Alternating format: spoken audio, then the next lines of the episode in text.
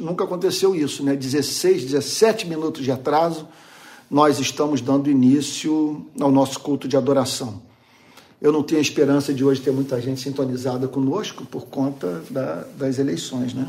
Todo mundo está aí grila, é, é, grudado na telinha, acompanhando os desdobramentos dos fatos. Mas a nós nos cabe adorar a Deus. Hoje vamos, fazer um, vamos ter um, um culto mais enxuto, é, levando em consideração o grande interesse de todos pela eleição. Uh, certamente os irmãos estão acompanhando o debate, ou, ou melhor, acompanhando o, o, o, desdobramento da apuração, né? Então, eu não tenho muita esperança de ter gente sintonizada, mais ou menos na final de Copa do Mundo, né? Então, não, então, mas vamos começar assim o nosso culto. Vamos fazer um culto bem mais enxuto, tá bom?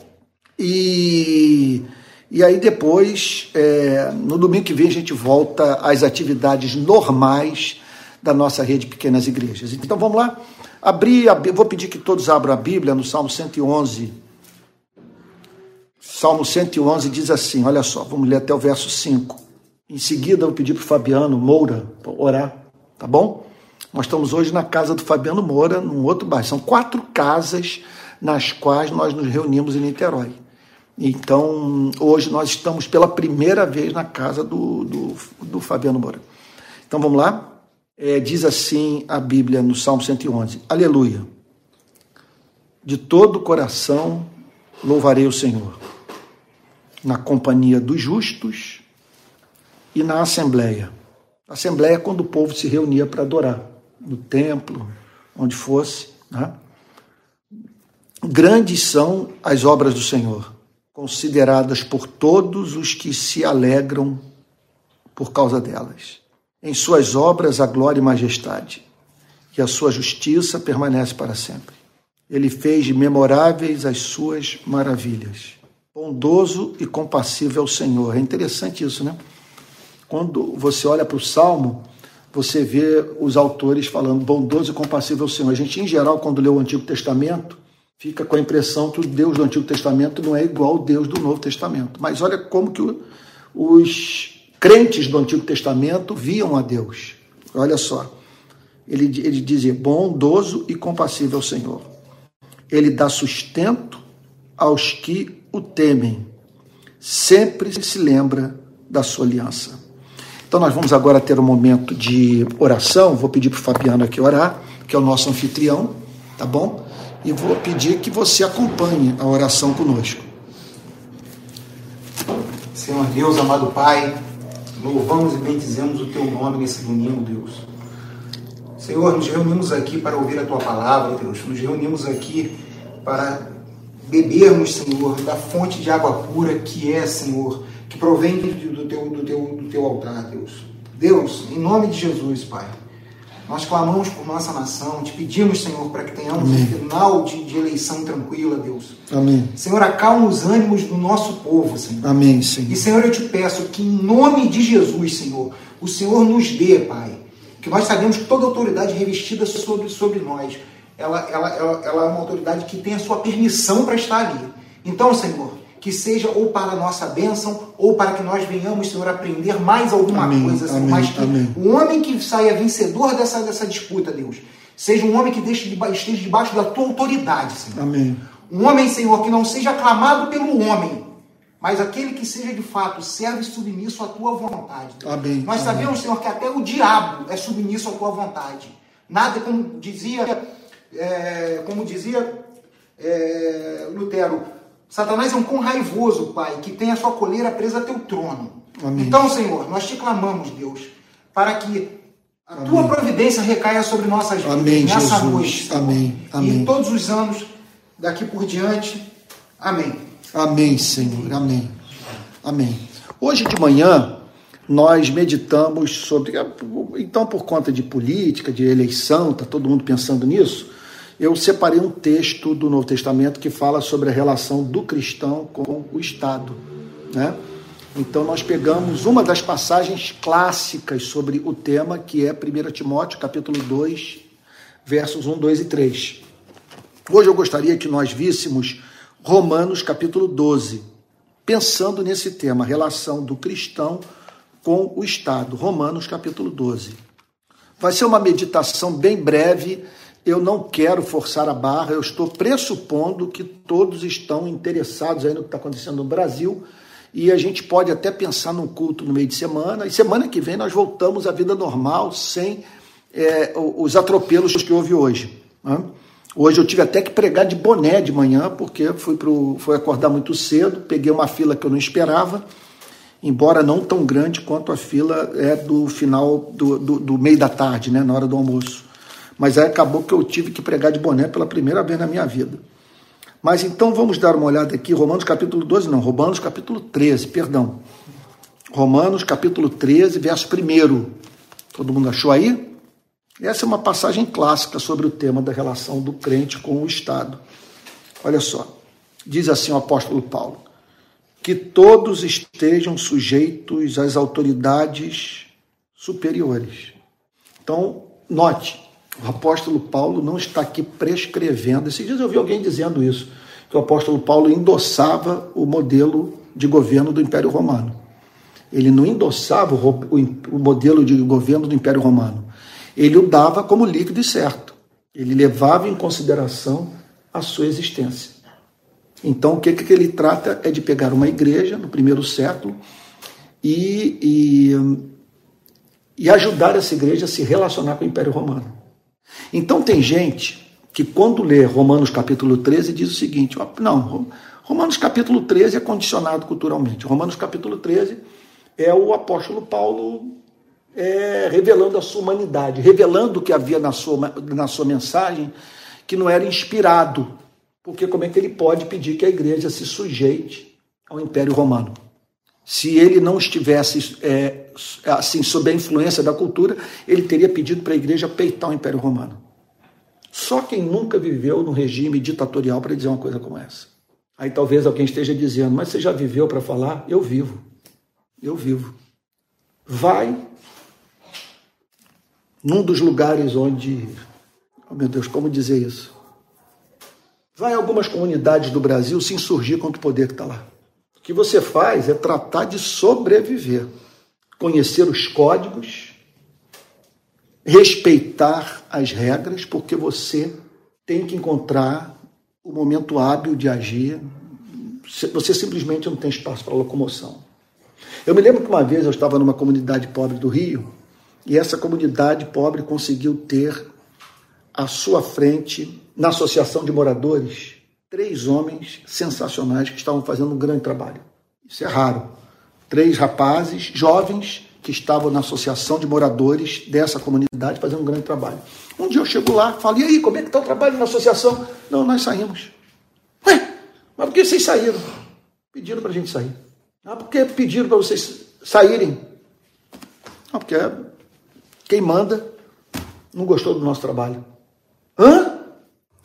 Aí eu perguntei para eles, vem cá, nunca aconteceu aqui na história da comunidade alguém se insurgir contra isso? ele falou: Pastor, eles têm arma. Acabou o diálogo. Então, o que, que o apóstolo Paulo está fazendo aqui? Ele está no primeiro século, diante da maior superpotência do mundo antigo. Ninguém rivalizava com Roma. Ele está ali, à frente de uma igreja que era considerada seita do judaísmo, vinda de uma nação insignificante chamada Israel. Israel é menos do que muitos dos países que nós consideramos hoje, que a gente nem sabe onde se encontra no mapa. Israel é um é país assim que a contribuição cultural de Israel é zero na arquitetura, nas artes, zero. Nós só sabemos da existência de Israel por causa do judaísmo. E fica essa pergunta: se nós conheceríamos o judaísmo se ele não tivesse vindo a reboque do cristianismo? Não quero nem ser dogmático com relação a isso. Mas então surge uma, uma, uma religião, que, veja só, cujo líder era considerado um bandido que sofreu pena capital, que morreu enforcado, vamos dizer, enforcado na cadeira elétrica ou foi executado, porque a morte de cruz era a pior morte do mundo. Era a morte que não podia ser aplicada a um cidadão romano, que a pessoa ficava tetraplégica, parada, sem, só movimentava a cabeça, então se via um animal em cima de você, você ficava ali pendurado, entregue ao relento Foi um método assim, uma, de, assim, de matar lentamente uma pessoa, é muito bem elaborado por aquela gente, né? que não se, não se dava por satisfeita por matar. Eles queriam matar, mas de modo que a agonia da vítima fosse vista por todos. Então Jesus sofre essa morte. O apóstolo Paulo está plantando uma igreja. E ele está preocupado com isso. Como sobreviver nesse mundo sendo nós seguidores de Cristo e portadores de uma mensagem subversiva, porque a mensagem do cristianismo é uma mensagem muito perigosa, né? Porque uma vez que você tenha compreendido o significado da fé cristã, você olha para o mundo, se enlouquece com tudo que você vê, né? Porque está tudo tudo é absurdo, a realidade é completamente absurda. Então Paulo olha para esse mundo Veja, nós não podemos ler esse texto como se ele estivesse escrevendo para um regime democrático. Nesse, naquele tempo, ninguém conseguia imaginar um governo democrático como nós temos hoje. Com a chamada divisão tripartite de poder, poder legislativo, executivo, judiciário, o, o, o sufrágio universal, participação da mulher, voto da mulher, mulher sendo eleita. Ninguém, vamos pensar uma coisa como essa, com direitos humanos e tal. E outra coisa inimaginável, do povo ser o detentor do poder.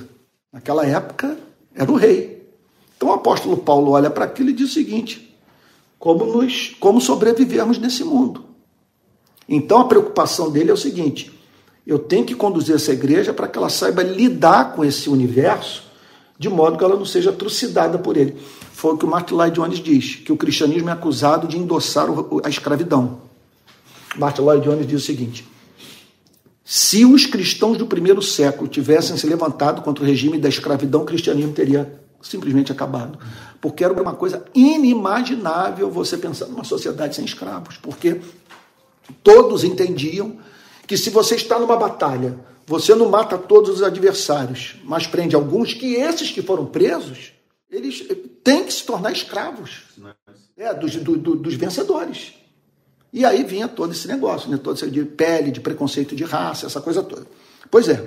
Então o apóstolo Paulo diz que vocês estejam sujeitos às autoridades superiores.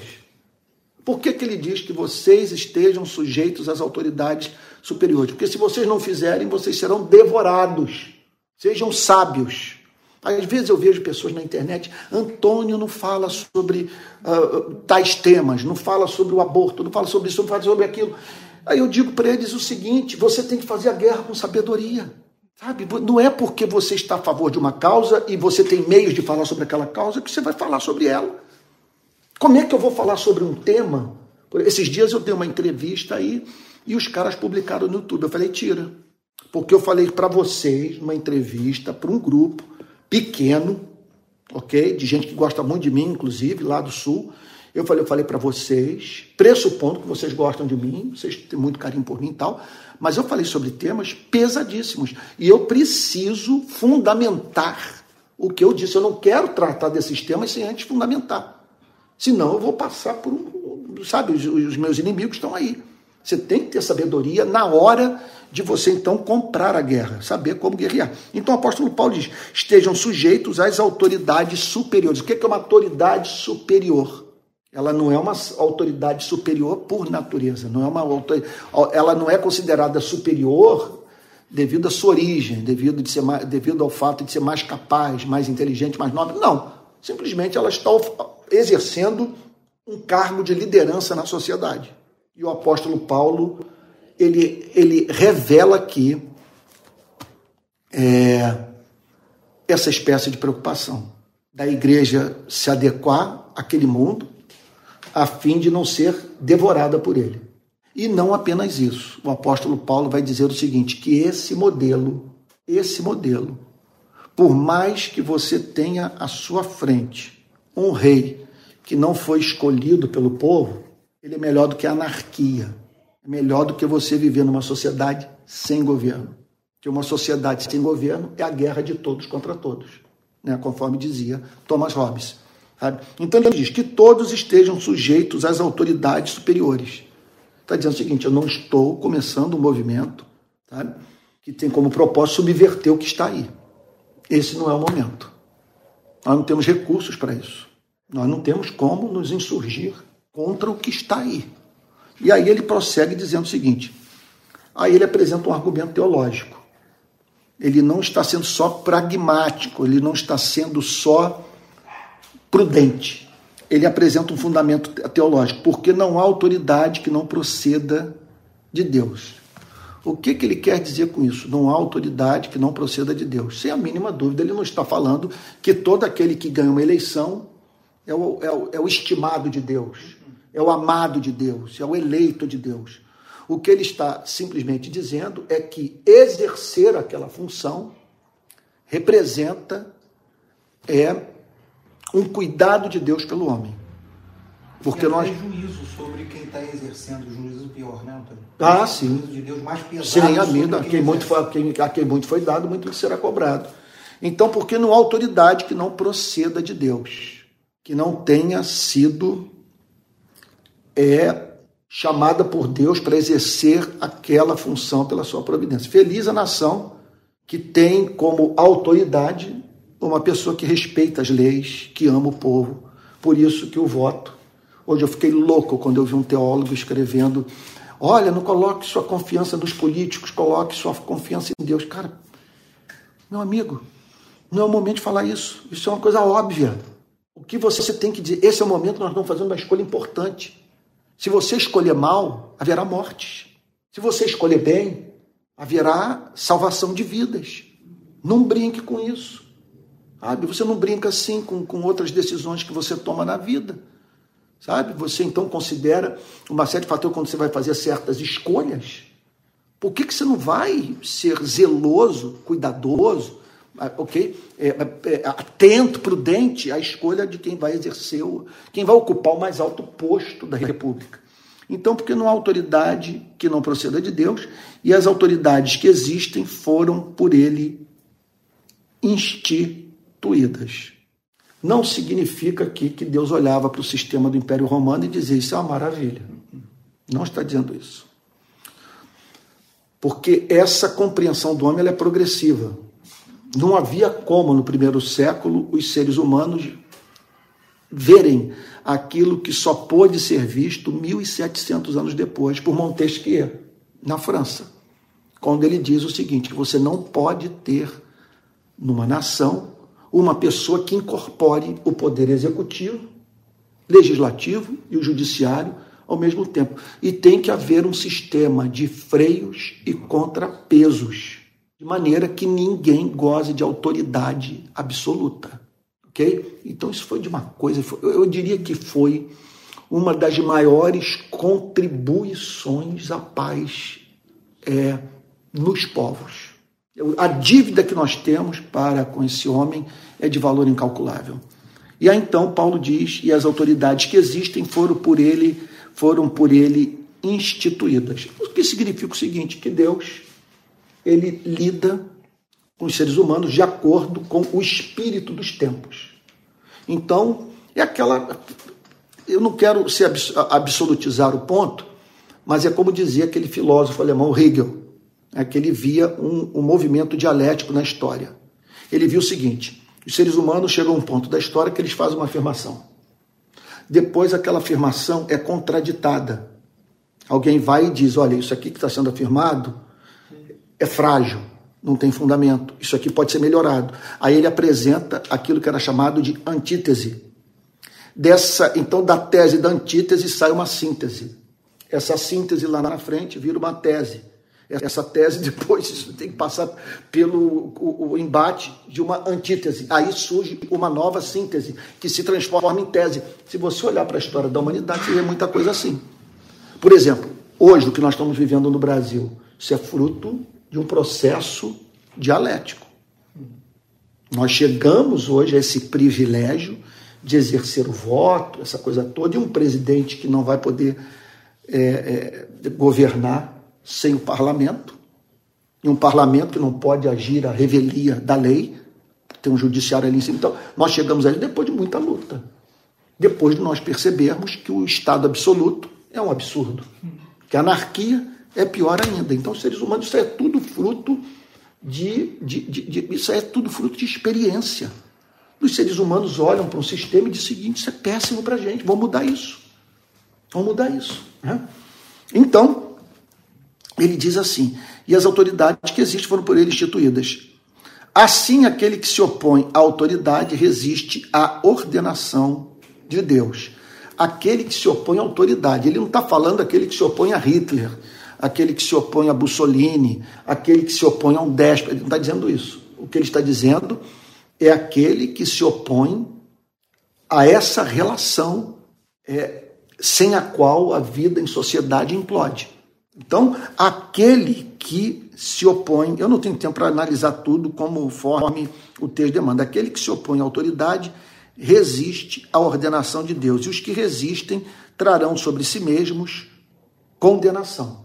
Então, o que ele está dizendo com isso é o seguinte: essa pessoa vai ter problemas na vida, porque o Estado vai se voltar contra ela.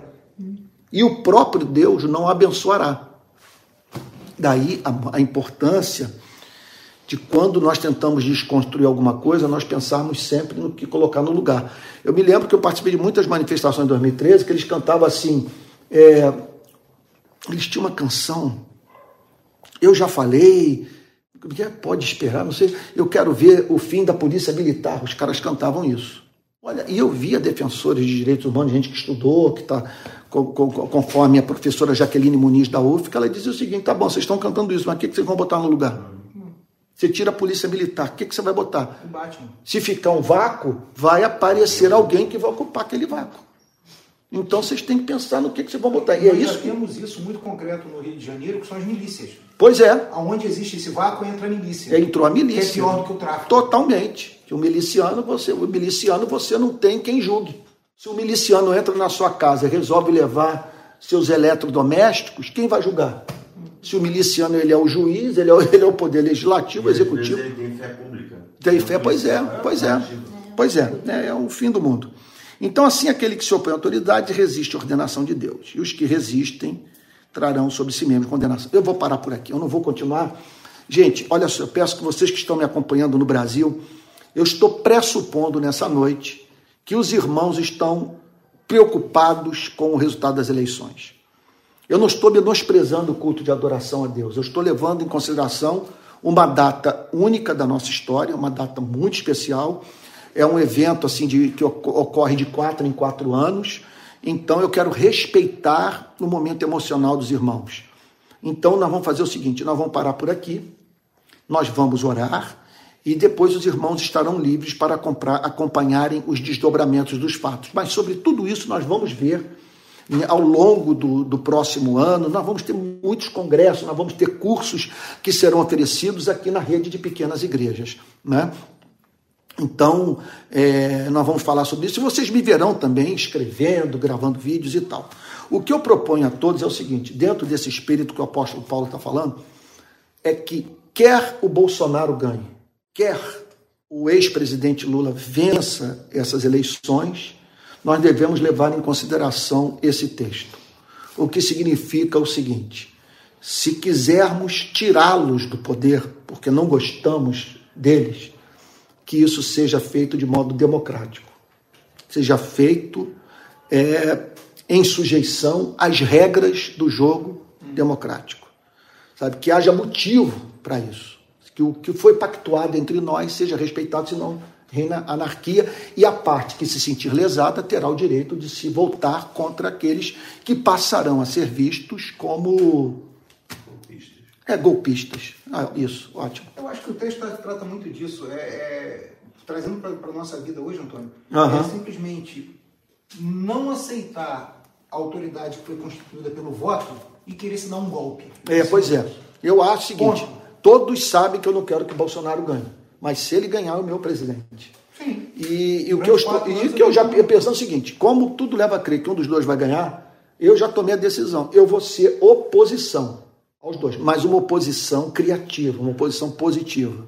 Se o presidente, o ex-presidente Lula ganhar, eu tenho tantos problemas com o Partido dos Trabalhadores que eu vou ter que ser oposição.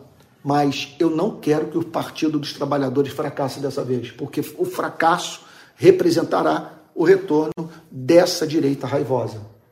Eu quero que eles sejam bem-sucedidos, mas eu não vou ficar calado com relação ao que, o que eles fizeram no passado e o que podem vir a fazer.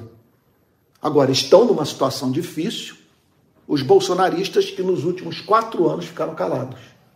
Quem nos últimos anos nada falou, vocês me perdoem dizer, vai ter que ter muita cara de pau para começar a falar alguma coisa.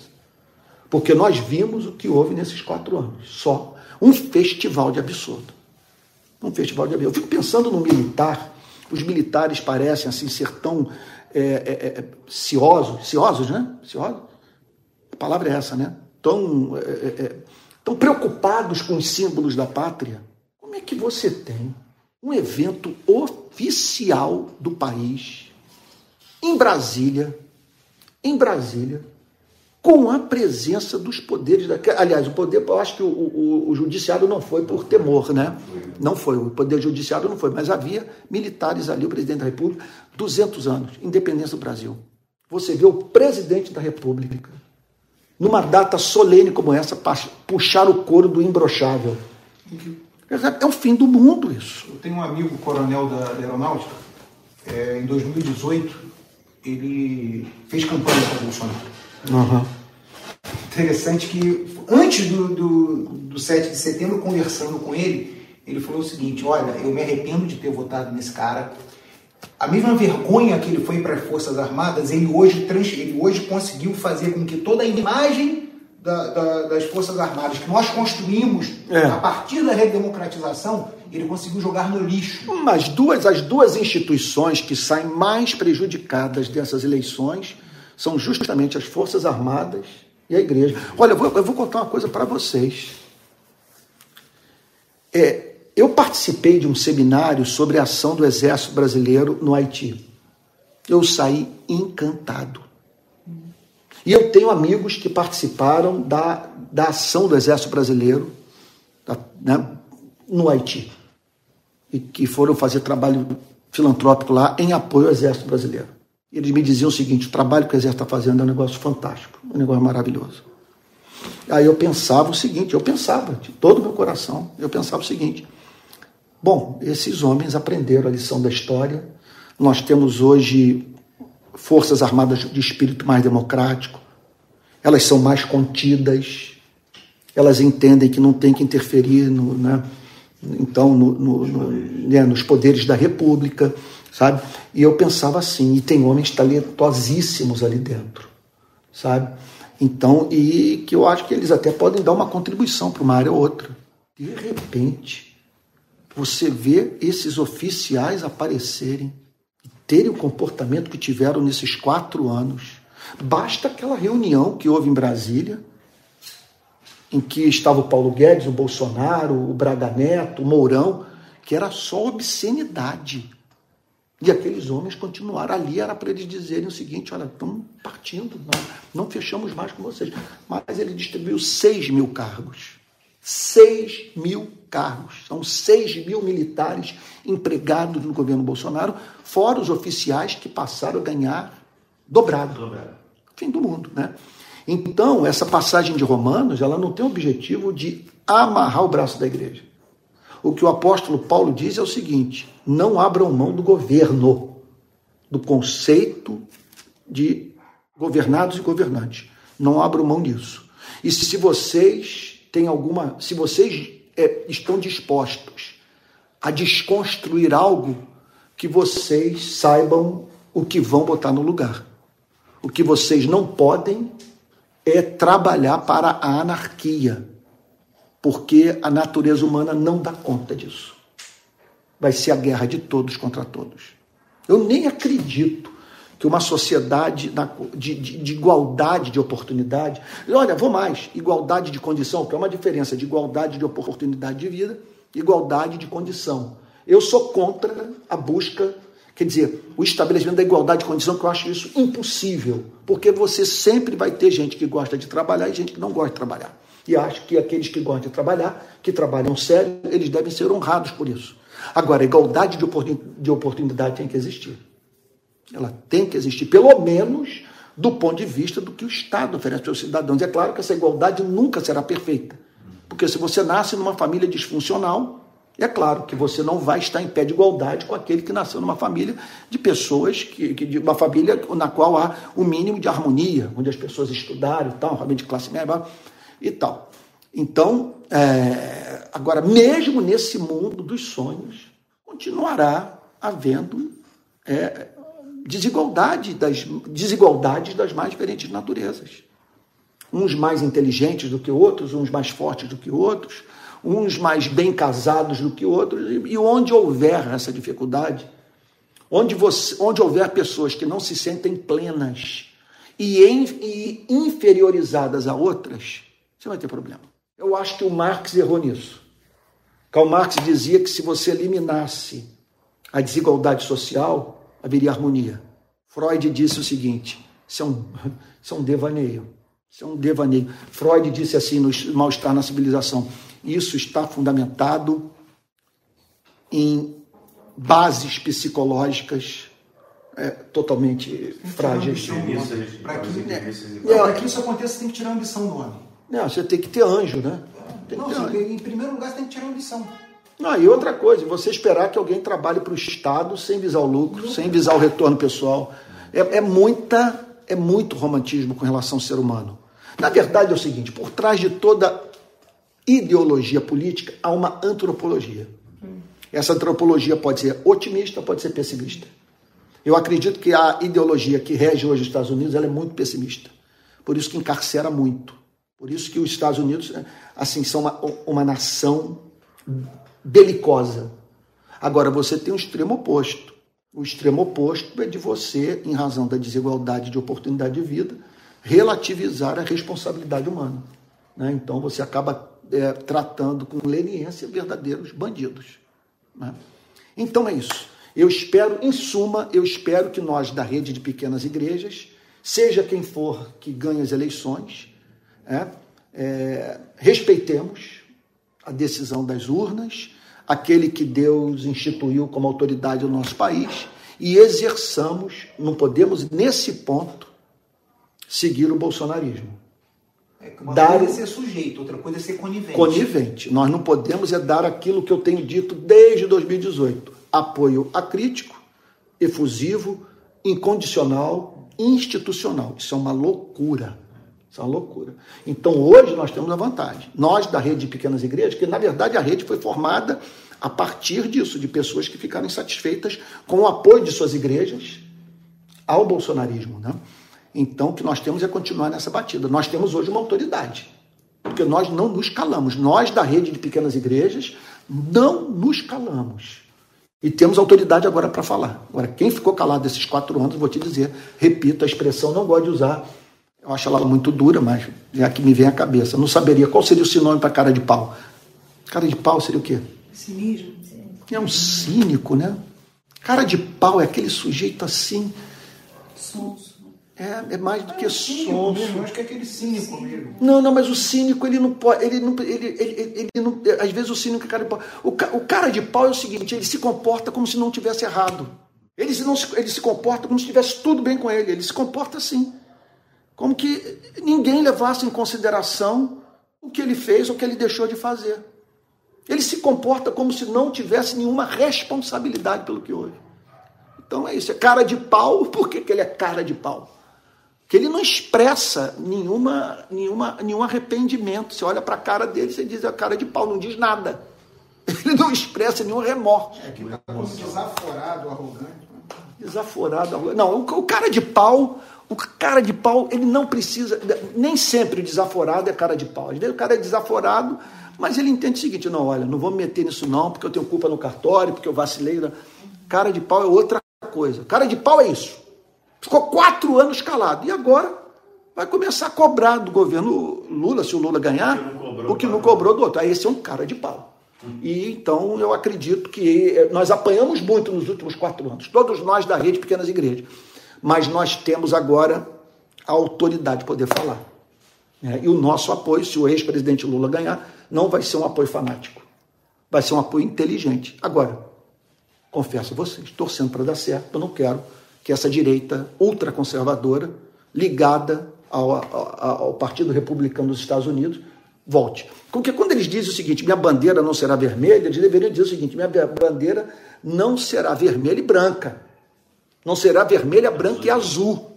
A bandeira dos Estados Unidos, porque eles se fecham né, para a bandeira comunista do PT, foi-se o martelo lá da, da antiga União Soviética. Mas estão totalmente abertos para importarem para o Brasil um modelo que não dá conta da pobreza do Brasil. Né? Não dá conta. Então tá bom, vamos ter um momento de oração. Vamos orar. Fabiano, você pode orar? Vou pedir para o Fabiano orar. Olha, vou voltar aqui o microfone para ele para vocês acompanharem o Fabiano orando. Nosso Deus e Pai, nós te louvamos, ó Deus, por essa, por essa nação, Jesus, que tão é, imperfeita, Senhor, mas é, contudo, Senhor, temos bênção, Jesus, temos uma democracia, temos liberdade, Senhor. Pedimos misericórdia, Senhor, por esse povo, Pai. Amém. Faça com que no dia de hoje, Senhor, seja feita, Senhor, é, a tua vontade, Senhor, que seja feita, Pai. É, clamamos, Jesus, pelo futuro desse, desse Amém, país, Jesus. Pai. Que tenhamos é, avanços, melhorias, Senhor, em diversas áreas, Senhor, que, que carecemos também durante muitos anos. Pedimos a Ti, Senhor, pela rede de pequenas igrejas, pelo povo, Jesus, que tem acompanhado em casa, Senhor, é, ao vivo e depois durante a semana. Amém. Faça com que todos, Jesus, sejam abençoados, aprendam, Senhor, e tenham é, motivo, Jesus, para louvar o Teu nome, Jesus, com o Evangelho. Pedimos a Ti, Senhor, agradecemos por tudo, em nome do Senhor Jesus, e que abençoe o dia de hoje e todo o resultado dessas eleições, Pai. Amém, Amém. Jesus. Amém. Amém. Irmãos queridos, para que os irmãos fiquem ansiosos aí consultando o celular para saber o que está acontecendo no país, vamos encerrar logo. Agora deixa eu só dizer o seguinte: nós estamos precisando de ajuda financeira. Hoje, é, isso é coisa de uns 20 dias para cá. Nós temos tesoureiro, temos contador. Temos gente que estamos ajudando, pobres que estamos socorrendo e temos equipamento para comprar, porque nós queremos oferecer no ano que vem a melhor transmissão possível. Vamos ter, vamos ter câmera de câmera de última geração aqui, bom, boa transmissão também de áudio e nós vamos precisar de recursos. Se você quiser contribuir, dar sua oferta, se você tem o hábito de dar o dízimo, ninguém aqui é obrigado a dar o dízimo, mas se você quiser contribuir, Olha só, faça a sua contribuição, a sua contribuição para esse PIX da conta da rede de pequenas igrejas, tá bom? Que é o seguinte: PIX RPI 22, esse 22 que tem de gente brigando comigo, tira esse 22, tira esse 22. 22 é de 2022, não tem nada a ver com o Bolsonaro. Então é Pix RPI 22 arroba gmail.com. Vou repetir. Pix RPI i22@gmail.com. Com essa oferta nós vamos poder fazer muita coisa. E, outra, e outro ponto, né? Eu, a partir do ano que vem, eu não receberei mais ajuda de nenhuma instituição. Eu, a, minha, a minha meta é viver da, da ajuda da rede de pequenas igrejas. Então, vamos precisar muito de do socorro de todos, se você puder ajudar, tá bom? Olha, quero dizer que domingo que vem nós estaremos de volta a, a, aos cultos normais, eu peço mil perdões por hoje. Hoje de manhã eu preguei de boné, peço perdão, porque eu vim correndo lá do, do, da zona eleitoral e eu não sabia que pegar uma fila daquele tamanho e tal, então peço perdão por hoje. Peço também que todos entendam por que eu não falei hoje sobre as parábolas, sobre os milagres, porque está todo mundo pensando em política, tá bom? E outro ponto também, peço perdão a todos pelo atraso. Eu acho que é a primeira vez que nós nos atrasamos nesse culto, tá bom? Mas é por conta de todo esse cenário aí que nós estamos enfrentando, mas semana que vem vamos começar domingo, 10 horas da manhã, e depois domingo, às 18 horas, e semana que vem a transmissão será feita lá da, da minha casa. Eu teria a honra de receber a igreja lá em casa. Tá bom? Olha, não se esqueça de acompanhar as nossas atividades durante a semana, tá bom? Nas redes sociais. E peço também que você pense na possibilidade de fazer o curso sobre cristianismo e política. O link do curso está lá no, na bio do meu Instagram. E também tem a escola de discípulos. Toda semana eu me encontro com as pessoas que estão matriculadas na escola de discípulos, eu me encontro com elas no, no, pelo Zoom e nós discutimos é, teologia e ainda as aulas. Eu estou tratando de todo o corpo doutrinário do cristianismo. Quem fizer esse curso vai conhecer mais teologia do que muito pastor no nosso país. Tá bom? Vamos encerrar impetrando a bênção apostólica. Olha, talvez você esteja dizendo, mas não houve música. Hoje nós estamos sem música. Talvez você esteja dizendo, podia haver mais oração e tal. Olha, nada o impede de agora, terminando a pregação, de você cantar, de você orar, sabe? E eu peço mais uma vez a você, por favor, não, não transforme essa experiência da rede Pequenas Igrejas numa experiência solitária. Não faça isso. Olha, se você, é importante que você congregue. Nós, nós, veja, o que nós estamos dizendo é o seguinte: o templo não é condição indispensável para a gente participar de um culto. Não faz o mínimo sentido fazer uma afirmação como essa, porque durante 250 anos os cristãos não precisaram de templo para congregar. Agora, agora o que nós não podemos é cair num outro extremo. É de perdermos de vista a importância de congregarmos. Por isso eu peço o seguinte: se você estiver se reunindo, se você estiver assistindo esse culto dentro de casa, numa garagem, numa loja, na rua, dentro do seu carro, olha, procure se juntar a pessoas. Monte um grupo na sua cidade para que você tenha uma igreja, para que você se relacione com os cristãos. Isso é muito importante.